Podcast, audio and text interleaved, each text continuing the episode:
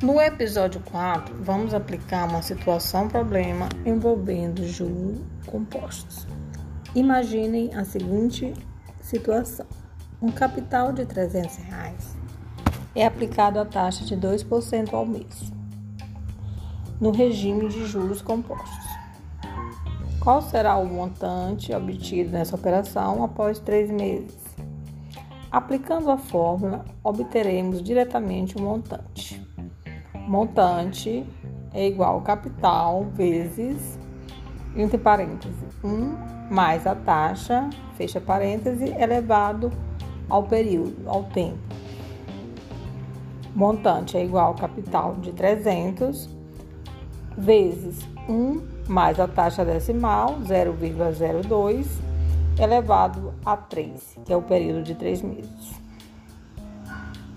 Montante é igual a 300 vezes 1,02 elevado à terceira potência.